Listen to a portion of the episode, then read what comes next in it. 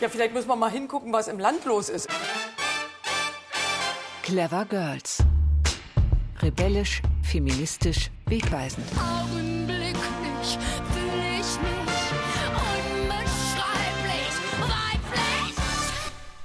Herzlich willkommen zu Clever Girls. In unserer Podcast-Reihe haben wir lauter Frauen versammelt, die in Brandenburg in Vergessenheit geraten sind. Völlig zu Unrecht, wie wir finden. Das sind tolle Frauen aus den vergangenen 100 Jahren. Mutige und laute sind darunter, aber auch nachdenkliche und stille. Allesamt sind sie Vorbilder, Role Models, das sind Künstlerinnen, Sozialreformerinnen oder Unternehmerinnen wie Johanna Luise Piel. Sie war erst 40, als sie Glashüttenchefin geworden ist und dann ein kleines Imperium aufgebaut hat.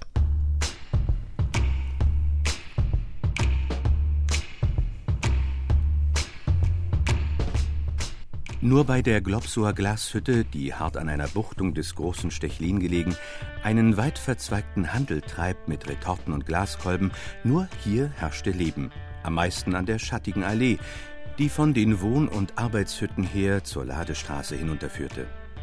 Hier spielten Kinder Krieg und fochten ihre Fehde mit Kastanien aus, die zahlreich in halb aufgeplatzten Schalen unter den Bäumen lagen. Globsow, das war die erste Glashütte von Johanna Luise Piel. Fontane hat den Ort am Stechlinsee auf seinen Wanderungen besucht und auch uns hat's neugierig gemacht, wer hinter diesem schnell wachsenden, lebendigen Glashüttendorf gesteckt hat. Überhaupt ist das ja ein sehr spezielles Gewerbe.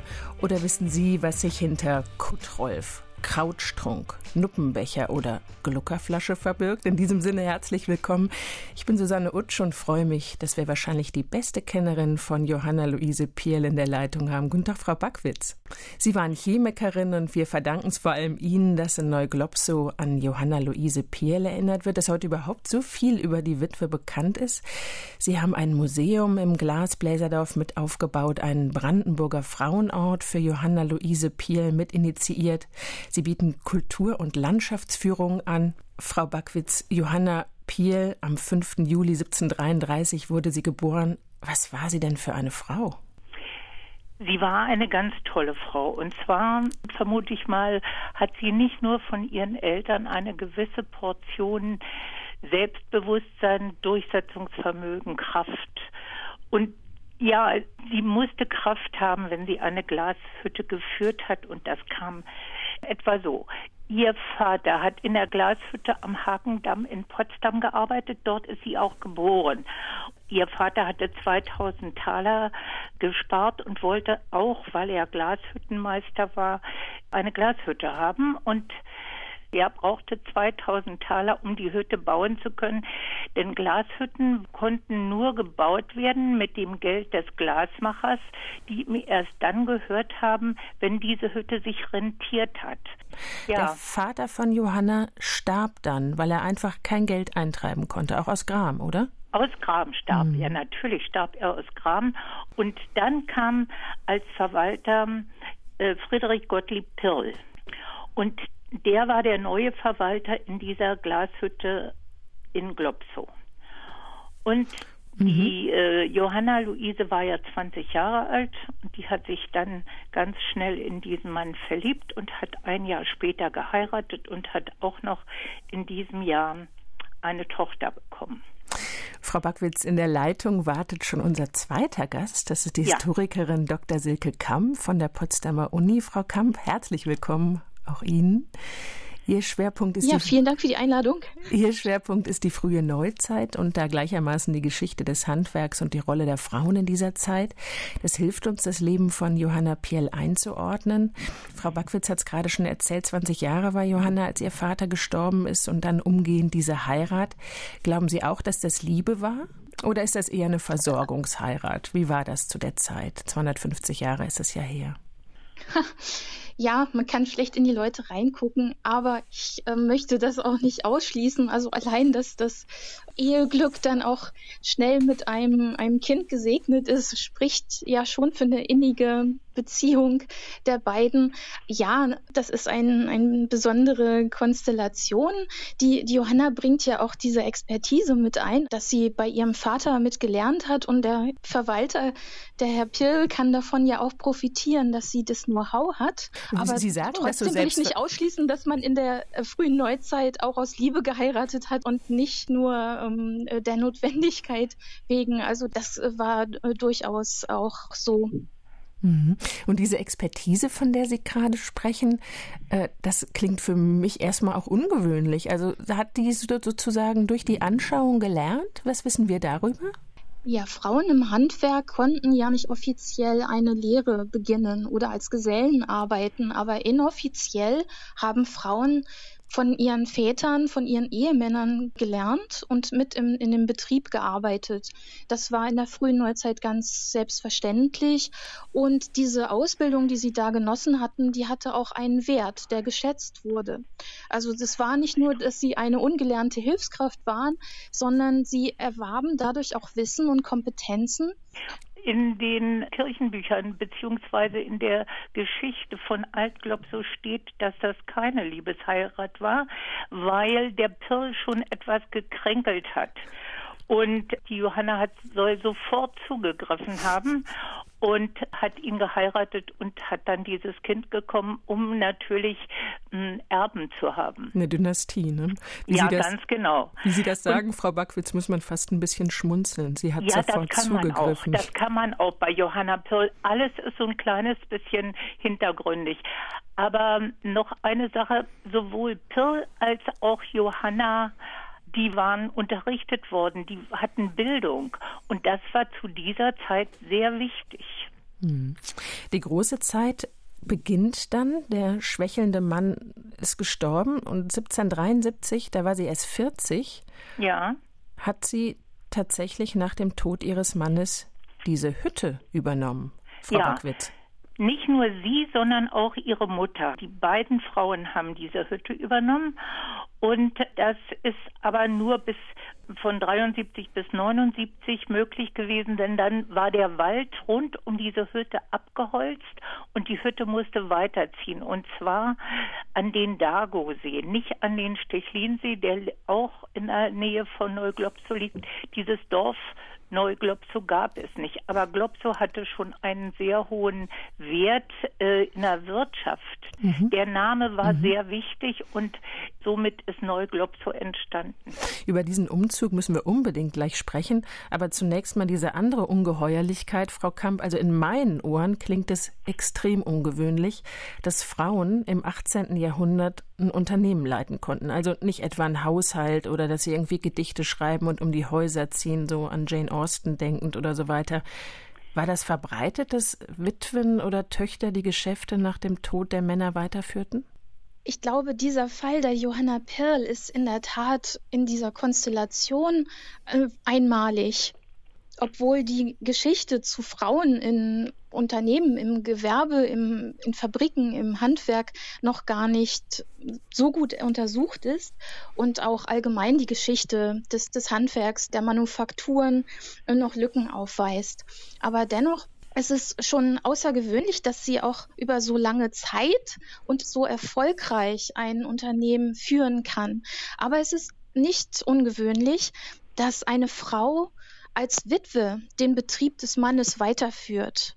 Denn sie hat ja während der Ehe dem Mann auch zur Seite gestanden und diesen Betrieb mitgeführt. Und jetzt, wo der Mann verstorben ist, kann sie das alleine weiter betreiben, dieses Unternehmen, solange es keine männlichen äh, Nachkommen gibt. Also der Normalfall ist dann ja, es gibt noch Söhne, die gerade dann schon ihre Ausbildung fertig haben und in das Geschäft einsteigen können. So versucht man das. Und wenn es aber nicht möglich ist, dann ist die erste Wahl, dass mhm. die Witwe den Betrieb weiterführt. Also da gab es auch Regelungen in der Glasbläser, was ist das gewesen, Innung oder Zunft, ja? Gab es da so ja. solidarische Maßnahmen? Ja, also in den Zünften allgemein, im, im Handwerk ist die Frau zwar kein gelerntes Mitglied der Innung, sie, sie war nicht als Lehrling, als Geselle in der Zunft eingeschrieben, aber ihre Kompetenz war anerkannt und, und ihr Wissen, was sie als Ehefrau oder als Tochter in einem Meisterbetrieb während ihrer Jugend erlernt hat. Und das bringt sie dann auch in die Ehe ein und mhm. hat dann auch durch den Witwenstand das soziale Ansehen. Ach so, wirklich um auch ein Ansehen. Eigenständig mhm. zu sein. Mhm. Frau ähm, Backwitz. Ja, aber ich denke, dass es für Männer auch, auch umgekehrt einen Unterschied macht, ob ein lediger Mann einen Betrieb übernehmen will oder ob es ein Verheirateter tut, dass auch das soziale Ansehen eines Mannes vom Ehestand abhängt und dadurch nur aufgewertet werden kann, das übersieht man. Und es wäre nochmal eine interessante Überlegung, wie viel ledige Männer da als mhm. erfolgreiche Unternehmer reüssieren können oder so als Unternehmensgründer überhaupt in Erscheinung treten können. Also welche Rolle mhm. äh, der Ehestand auch für, für den Mann spielt, das wird ausgeblendet. Ich denke, das könnte lohnend sein, mhm. dann mal nachzuschauen. Ja, das klingt tatsächlich so. Frau Backwitz, wie groß war denn die Hütte, die Johanna Piel 1773 mit ihrer Mutter da übernommen hat. Wie viele Arbeiter gab es da? Das wechselte dort sehr stark, muss ich sagen. Mal waren es zwölf Leute, mal es waren sogar 19 Leute mitunter, äh, also Glasbläser. Und Sie müssen sich vorstellen, jeder Glasbläser hatte einen Gesellen, der genauso gut war wie er, nur der Glasbläser, der hat beurteilt, was der Geselle ihm eben vorgeblasen hat oder zusätzlich geblasen hat, denn diese Glashütte in Neuglopso oder in Glopso, das waren alles äh, Gebrauchsglashütten. Das waren keine mhm. äh, Glashütten für Trinkgläser oder so. Hören wir doch mal, wie Fontane diesen Ort erlebt hat, als er vorbeigewandert ist. Hütte neben Hütte, sonst nicht sichtbar als der Rauch, der über die Dächer zog. Also es muss ja eine unglaublich eine schlechte Luft gegeben haben. Ich habe mich gefragt, diese Johanna Piel und auch ihre Mutter, zwei Frauen, die da in Charge waren, haben die sich eigentlich auch um soziale Belange gekümmert, also um Alte? Und wie war es mit den Kranken? Das war ja eine wahnsinnig schwere Arbeit, die Glasbläserei, oder, Frau Backwitz? Ja, natürlich war das sehr schwer und es war auch eine sehr schmutzige Arbeit. Aber die Frauen haben dafür gesorgt oder die Hüttenbesitzer haben dafür gesorgt, dass jeder ähm, Glasbläser eine Haushälfte hatte. Das waren immer zwei Wohnungen in einem Haus. Das war eine große Stube, eine kleine Stube und dazu eine Küche und ein Garten. Und in dem Garten durften dann die Frauen des jeweiligen Glasbläsers ihr Gemüse anpflanzen, aber auch eine Ziege oder zwei Ziegen und eine Kuh halten. Also das war schon so geregelt, dass die sich selber versorgen konnten. Ganz wichtig war in dieser Zeit für diese Glashüttendörfer Petersilie. Petersilienwurzeln wurden wirklich furchtbar hoch gehandelt. Das habe ich mehrfach gelesen. Ansonsten war die ganze Sache eine ziemlich autarke Angelegenheit. Man hatte Schmiede, um äh, Werkzeuge herzustellen. Und gab es da so eine Art Schule auch für die Kinder? Ja, das wurde ja schon Anfang des 18. Jahrhunderts durch den Soldatenkönig zuerst angeschoben, wenn ich das richtig weiß. Auf jeden Fall wurde das immer wieder nachgelegt, auch durch den äh, alten Fritz und so. Darauf sollte gedrungen werden. Das ist Kolonie Glopso. Da wohnen die Glasbläser. Und dahinter liegt die Glashütte. Sie ist noch unter dem alten Fritzen entstanden und heißt die grüne Glashütte. Die grüne, das klingt ja beinahe wie aus einem Märchen, ist aber eher das Gegenteil davon. Sie heißt nämlich so, weil man da grünes Glas macht, allergewöhnlichstes Flaschenglas. An Rubinglas mit Goldrand dürfen Sie hier nicht denken. Das ist nichts für unsere Gegend. Ein Zitat aus dem Roman Der Stechlin von Theodor Fontane. Er hat den Ort Globsow nicht nur in den Wanderungen durch die Mark Brandenburg besucht, sondern auch in seinem Roman verewigt. Die Glashütte, die hat eben von 1773 an Johanna Luise Piel verwaltet, über die ich heute mit der Historikerin Silke Kamp und der, ja, Frau Backwitz, man kann sagen, Kulturkundlerin sind Sie, mit der Kulturkundlerin Bärbel Backwitz spreche. Neue Richtung. Globsow wurde also die grüne Glashütte genannt. Frau Backwitz, ja. wie kam das denn? Warum denn grünes Glas? Wie stellte man das her? Warum? Das stellte man gar nicht. ja, Glas wird grün beim Erhitzen, wenn man diesen Quarzsand, sag ich jetzt mal, das ist sehr sauberer Sand, erhitzt, sind in unserer Gegend ganz viele Eisenoxide enthalten und die werden beim Schmelzen grün. Glas machen ist nämlich ja von Glashütte zu Glashütte wie äh, Kuchen backen. Jeder hm. hat sein eigenes Rezept und die, die Zutaten dazu sind sehr unterschiedlich und die sind auch sehr verschwiegen. Man hat die nicht so gerne weitergegeben, wenn es irgendwo besonders gut geklappt hat mit dem Glas. Also grünes Glas hm, wird erzeugt bei Eisen-3-Oxiden und bei Eisen-4-Oxiden ist das Glas braun. Und kommt daher auch der Name Waldglas bei dem grünen Glas? Es waren Waldglashütten. Und da kann man auch sagen, dass das eben im Wald gewesen ist und man hat Waldglas gesagt dazu. Frau Kamp, über dieser märkische Sand, ne, der ja hier offenbar sehr wichtig ist, der wurde ja jahrhundertelang verspottet, auch als Streusandbüchse des Heiligen Römischen Reichs verlacht. Für die Glasmacher war der aber Gold wert, oder? Ja, ich, äh, es gibt ein sehr, sehr dichtes Netz von Glashütten in, in Brandenburg und auch im angrenzenden Sachsen. Dafür ist die äh, Gegend hm, prädestiniert, aber das weiß Frau Backwitz wirklich viel besser. Ich lerne durch die Sendung auch sehr viel von ihr gerade. Schön. Frau Backwitz, bei der Vorbereitung bin ich auch auf kuriose Namen gestoßen. Ich habe da ja eben schon ein bisschen was erwähnt. Kuttrolf zum Beispiel. Was ja. ist das denn? Ja, der Kuttrolf ist eine Flasche mit fünf Hälsen. Die hat man kurioserweise auf dem Feld mitgenommen. Kutrolf kommt von Gutta, der Tropfen aus dem Griechischen. Durch diese fünf Hälse, die gedreht sind, die sind ganz dünn, die sind vielleicht zwei, drei Zentimeter im Durchmesser und sind dann aber so gedreht in sich. Und da kommt der Wein ganz langsam raus und man konnte sich nicht vertrinken, also ver verschlucken beim Arbeiten auf dem Feld. Ach so. Da gibt es, mhm. da gibt es auf Bildern von Bruegel, da hat man die am Oberarm getragen mit einer Schlaufe und konnte dann durch eine bestimmte Bewegung daraus trinken beim Arbeiten. Es war ist ganz verrücktes Ding, aber eine ganz tolle Sache. Außerdem war das ja, war das was ganz Besonderes. Das ist aber aus Italien rübergeschwappt, diese ganze Technik. Ist leider ziemlich aus der Mode gekommen, ne? Und ja, aber wie will man die sauber machen? ja. Und der Krautstrunk, was verbirgt sich denn hinter diesem schönen Namen? Das ist natürlich ganz was Verrücktes. Kann ich da eine ganz kleine Geschichte erzählen? Ist da so viel Zeit? Es ist so, es sind Becher gewesen und aus diesen Bechern hat man natürlich getrunken, schon im Mittelalter. Und weil man fettige Hände hatte, man hat nicht mit Messer und Gabel gegessen damals. Und jetzt sind die Frauen abgerutscht an dem Glas und da haben sie Nuppen ran gemacht. Und deshalb sind diese Nuppenbecher entstanden. Es gab ganz viel. Es gab auch besondere Flaschen für Kutscher auf dem Kutschbock, die man besonders anfassen konnte.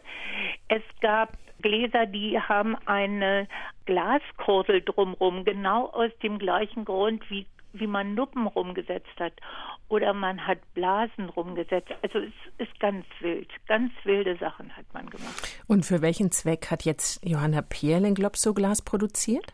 Nur Flaschen.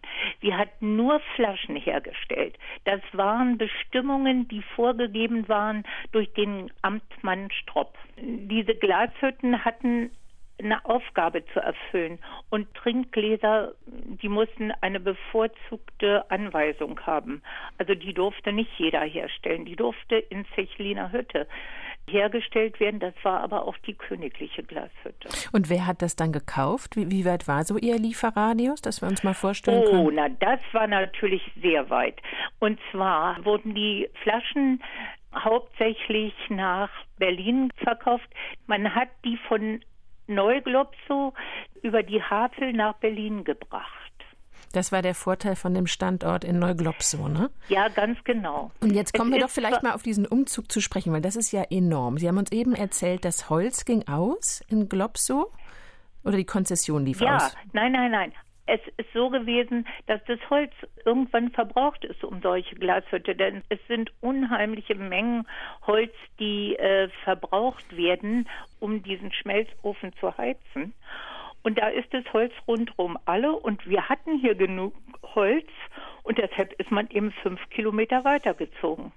Wahnsinn. Also Frau Kamp, wie muss man sich denn so einen Umzug vorstellen? Wenn ich mir das vorstelle, zwölf oder zwanzig Menschen mit den Familien, da mussten dann also Häuser wieder aufgebaut werden. Das war eine Arbeit quasi von null auf, oder? Unglaublich kraftvoll. Ja, ohne Pferdefuhrwerke sicherlich nicht zu bewerkstelligen, was die Fabrik anbelangt. Hm, fünf Kilometer, naja gut, das schafft man noch einigermaßen gut zu Fuß oder auf dem, dem nächsten Pferdewagen oder Ochsenkarren von den Bauern. Das ist bestimmt eine, eine Meisterleistung, auch der Aufbau der Häuser. Man hat ja mehr in Ständerbauweise gearbeitet. Ist die Frage, ob das Holzhäuser waren oder schon mit Ziegeln. Aber das weiß Bärbel mhm. bestimmt viel mhm. besser.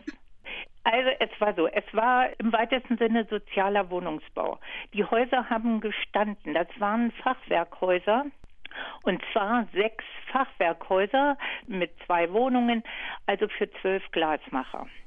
Und das ist kein Problem, eine Glashütte zu bauen, denn das ist nichts weiter als ein Ofen mit entsprechend vielen Löchern und da ist eine Holzbude drumherum, mehr nicht. Es ist wie ein Schuppen, wie ein größerer Schuppen. Es sind unheimliche Temperaturen, die man natürlich im Winter hat. Im Sommer wurde da nicht mehr geheizt. Da war, war eine Pause dazwischen.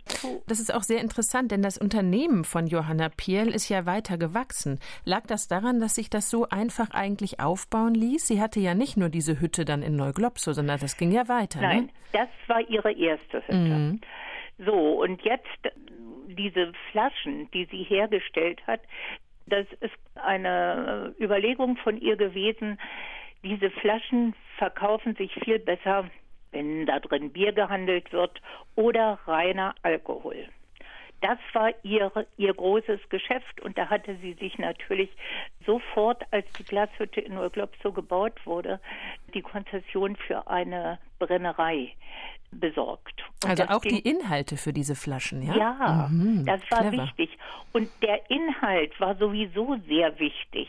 Daher weiß man überhaupt, wo überall Glashütten waren. Denn der Inhalt wurde bestimmt durch eine Marke auf der Schulter von der Flasche.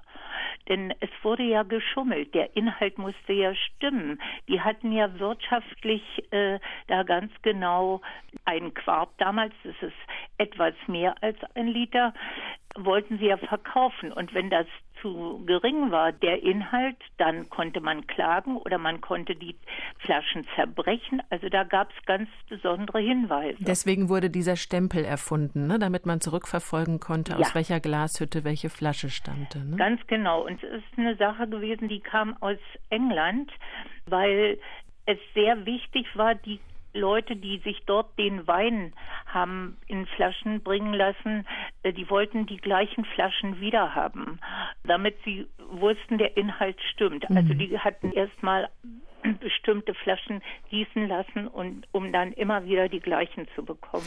Aber Frau Backwitz, bleiben wir doch vielleicht noch mal bei dem bei dem Wachsen des Unternehmens. Sie hatte ja. tatsächlich ja eben noch mehrere Hütten.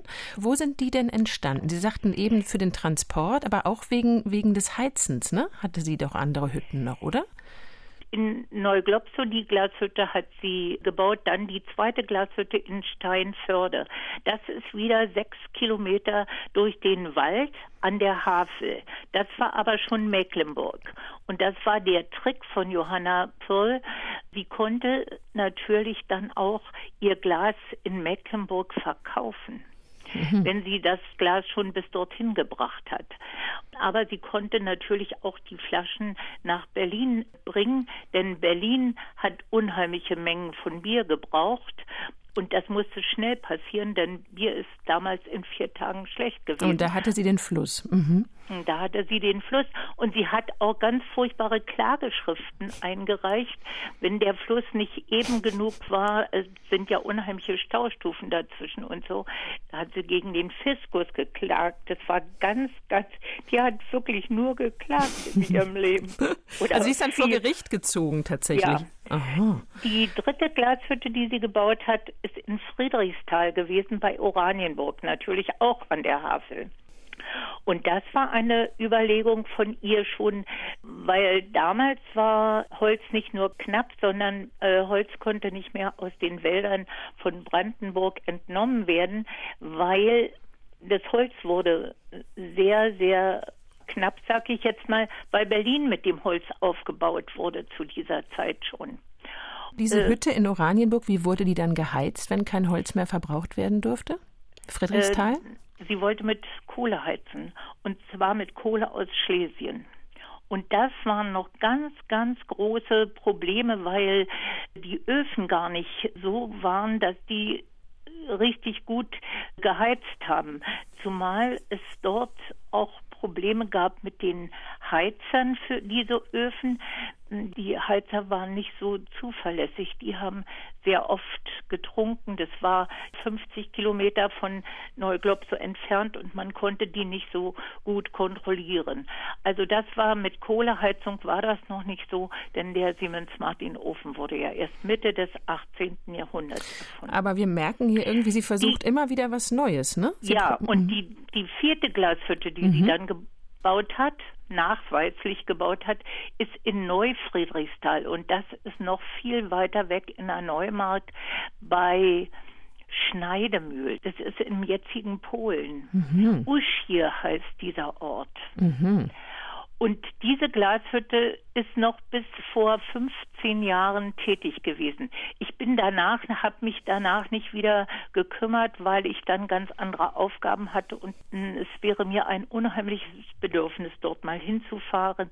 Aber es ist auch insofern ein bisschen schwierig gewesen. Die wurde von italienischen Glasmachern übernommen zu dieser Zeit und wir konnten uns nicht mehr unterhalten. Mhm. Aber sagen Sie mal, Frau Backwitz, das heißt, mit diesem im heutigen Polen gelegenen Standort wollte sie sich da auch neue Märkte noch erschließen? Na oder klar, ja? Mhm. wollte nach Warschau. Wahnsinn, ja.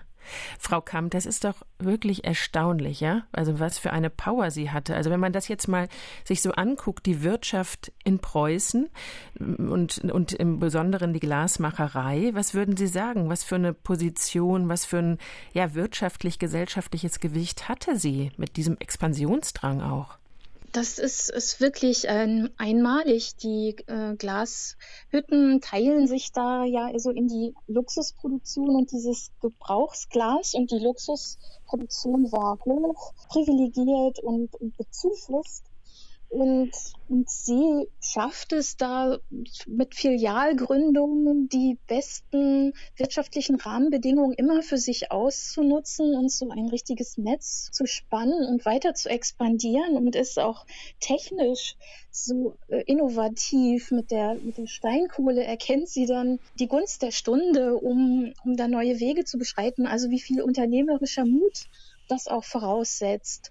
Im Bereich der, der Glashütten ein ganz einmaliger Fall und, und auch mit diesem Erfolg, den sie dabei hat in der Glasproduktion, auch so viel äh, Sachkenntnis und, und wahrscheinlich paarte sich da auch die Kunst so des Glasmeisters, was sie von ihren Eltern, von ihrem Vater äh, gelernt hatte und, und der neue Verwalter, den sie da gekonnt geehelicht hat, um und der wahrscheinlich auch mehr kaufmännisches Wissen hatte, wovon sie dann profitieren konnte. Ja, wahrscheinlich hat sie auch eine bessere Schulbildung genossen als ihr Vater. Sie war ja dann eine Generation später und in Potsdam gab es dann ja wenigstens ein Grundschulwesen. Also Mhm. vermutlich konnte sie dann schon äh, lesen, rudimentär und sie wusste, die Leute für sich einzubinden, die ihr dann dabei halfen, also auch bei den Streitigkeiten oder wo sie versucht hatte, da die, die Konzessionen zu bekommen und Mhm. die Handlungsmöglichkeiten, die ökonomischen Spielräume immer weiter auszudehnen. Das ist, ist wirklich erstaunlich, finde ich. Nur um das, damit wir das auch nochmal so einordnen können, kennen Sie noch andere Bereiche aus der Zeit, wo Frauen sich außerhalb des Haushalts, des Hausstandes so frei und so unternehmerisch betätigen konnten? Ja, als Witwe ist das am einfachsten äh, möglich und, und eigentlich auch nur für Frauen dann in dieser Selbstständigkeit äh, möglich. Aber so das Beispiel der Johanna Pehl zu der Zeit im 18. Jahrhundert, das findet wenige Entsprechung.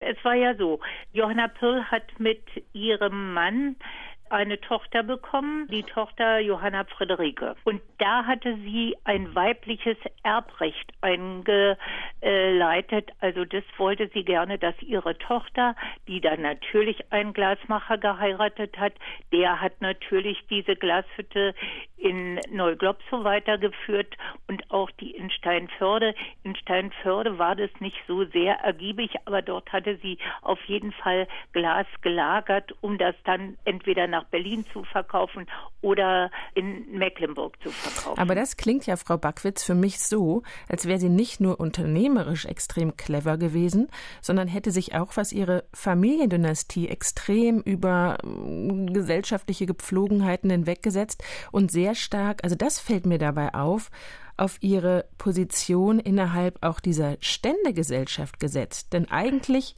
wir würden aus heutiger Position ja immer sagen, oh Mann, die Frau, was hatte die da für eine Rolle? Und so frage ich ja hier auch die ganze Zeit. Aber ich habe fast das Gefühl, dass sie eigentlich ihre ihre gesellschaftliche Position hat ihr Sachen ermöglicht, da war das Geschlecht eigentlich viel unwichtiger, oder? Im Vergleich. Ganz genau so ist es. Mhm. Und es ist nicht nur ihre Tochter und ihr Schwiegersohn gewesen, sondern auch ihr Enkel. Ihr Enkel wurde dann in Friedrichsthal bei Oranienburg tätig und hat dort die Glashütte versucht weiterzuleiten. Das ging auch eine ganze Weile. Aber was noch ganz wichtig war zu dieser Zeit, Glasmacher haben Arbeit gesucht. Die sind von Hütte zu Hütte gegangen, um Arbeit zu bekommen.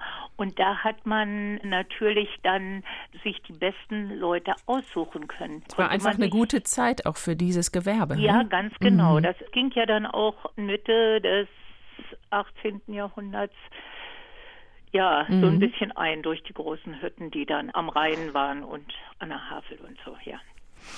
Clever Girls, so heißt unsere Reihe auf RBB Kultur, mit der wir an wegweisende historische Frauen aus Brandenburg erinnern. Heute mit Bärbel Backwitz aus Neuglobsow und Silke Kamp aus Potsdam. Frau Backwitz, 1810 ist Johanna Piel gestorben.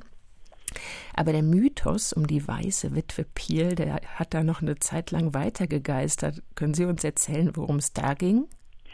Ja, das ist natürlich so, dass Glas machen ist eine furchtbar schmutzige Arbeit. Ich weiß nicht, ob Sie schon mal der eine oder der andere auf einer, in einer Glashütte war. Das sind ja meistens jetzt nur Schauglashütten.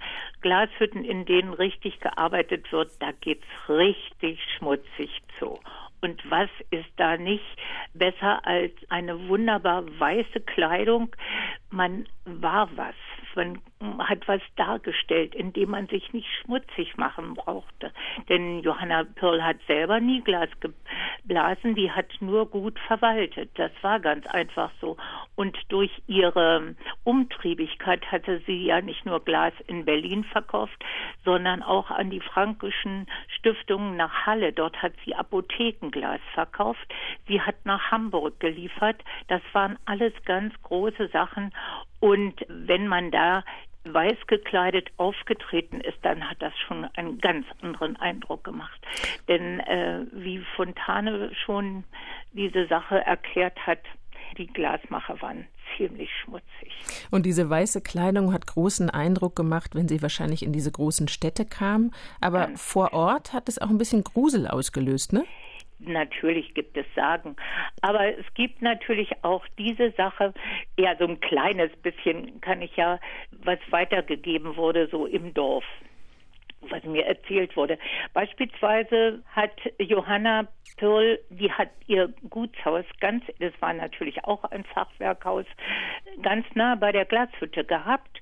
Und der Schinder, so hieß der Mann, der tote Tiere aufgesammelt hat in den Dörfern oder in den kleinen Punkten, die im Wald, wo die Leute ansässig waren. Es waren ja nicht nur Glashütten, es waren ja auch Köhlereien und alle möglichen kleinen Orte. Da hat er die Tiere eingesammelt und er hat für seine Leistung von Johanna Pirl einmal kein Geld bekommen. Und das hat ihn sehr geärgert. Und da hat er diesen Karren, auf dem diese toten Tiere transportiert worden sind, in glühender Sommerhitze bei ihr vor die Tür gestellt. Hm, das stank. Und das stank bestialisch. Und da ist sie wie ein kleiner Teufel quer über die Straße in die Glashütte, hat äh, Feuer geholt und hat diesen Karren abgebrannt. Das war das einzige Hab und Gut von diesem Schinder. Das waren die Leute, die auf einer sehr tiefen Ebene gearbeitet haben. Sowas hat sie dann gemacht. Sie hat es abgebrannt, er hat geklagt, hat aber kein Recht bekommen. Diese Geschichte, die ging dann wahrscheinlich noch weiter. Das wurde ihr dann später noch so zur Last gelegt. Man hatte Angst vor ihr? Hatte man Angst vor ihr? War sie streng? Ja, sehr streng. Beispielsweise, es wurden ja nicht nur Flaschen gehandelt, sondern auch Ballons. Es gab eine ganz bestimmte Vorschrift, wie viele Flaschen in einer Stunde geblasen wurden. Das gab einen Hüttenhundert. Das war so eine Abrechnung. Mhm. Also 100 Flaschen mussten geblasen werden in einer Stunde von dem Glasmacher und seinem Gesellen. Die haben sich dann abgewechselt und dann ging das ratzbatz. Und danach hat man dann eben entsprechend Geld bekommen. Hat sie das kontrolliert? Eben. Und die mussten ja dann irgendwo gelagert werden. Und das war in ganz großen Haufen zusammengestellt. Und das war draußen. Die konnten ja draußen gelagert werden, bevor die befüllt wurden. Und da ist sie die zwei, 200 Meter etwa mit dem Pferd hingeritten und hat vom Pferd aus die Flaschen zerschlagen, die ihr nicht gefallen haben. Und wenn der Glasmacher, der die Flaschen geblasen hat, in der Nähe stand, hat der auch was abgekriegt. Man konnte ja erkennen anhand des Siegels, welcher Glasmacher da diese Flasche hergestellt hat. Sowas hat es gegeben, ja. Also wenn ich Sie so höre, Frau Backwitz, dann bedauere ich wirklich sehr, dass wir wegen der Corona-Auflagen jetzt gerade nicht gemeinsam durch Neuglobsow laufen können. Das wäre natürlich am schönsten gewesen, wir hätten unseren Podcast da aufgezeichnet. Können Sie uns vielleicht sagen, Sie haben ja auch diesen Brandenburger Frauenort mit initiiert. Ja. Ne? Was ist das, was Sie am meisten an Johanna Luise Piel beeindruckt? So eine vielfältige Persönlichkeit. Ja, also beeindruckt hat mich ihr Wissen, ihr Wissen um die wirtschaftlichen Belange, damit sie für ihre Familie, für ihre Handwerker wirtschaftlich sehr, sehr gut dargestanden hat, dass sie das durchgesetzt hat. Die wurde gehasst und geliebt wahrscheinlich. Aber es ist so gewesen, dass die Frauen ihre Kinder von der Wiese abends geholt haben, wenn der Nebel so aufkam, dann wurden die Kinder reingerufen und es wurde gesagt, Kinder kommt rein, die Alte ist wieder unterwegs, wenn der weiße Nebel so aufgestiegen hat. Und ich muss sagen, die Johanna Pirl hat, war für mich eben unheimlich wichtig in dieser Zeit, weil ich sowas nicht erlebt habe. Solche Frauen habe ich nirgends gesehen, nirgends gefunden, von denen habe ich nirgends etwas gehört. Es waren ja nur immer Männer. Und Frau Kamp, da könnte man ja fast mal fragen, nirgends gefunden. Frau Backwitz hat da wahrscheinlich äh, sozusagen die Geschichte gemeint, aber wie ist das? Hätte sie nach heutigen Maßstäben auch großes unternehmerisches Geschick? Wäre sie ein Vorbild auch für uns heute? Für meine Begriffe ja. Also niemals mit dem zufrieden sein, was man hat. Naja, also, es klingt so für mich danach, dass sie auch immer versucht hatte, noch Neues zu wagen und das auch schon im fortgerückten Alter, also da offen war, aufgeschlossen für Neues und ja, sich auch durchgesetzt hat, auch, auch sehr energisch und ihre Ziele verfolgt hat. Das kann auch heute Mut machen, seinen Weg zu gehen. Und würden Sie sagen, Sie können das ja historisch für uns auch nochmal sehr gut einordnen, war sie damit ihrer Zeit voraus?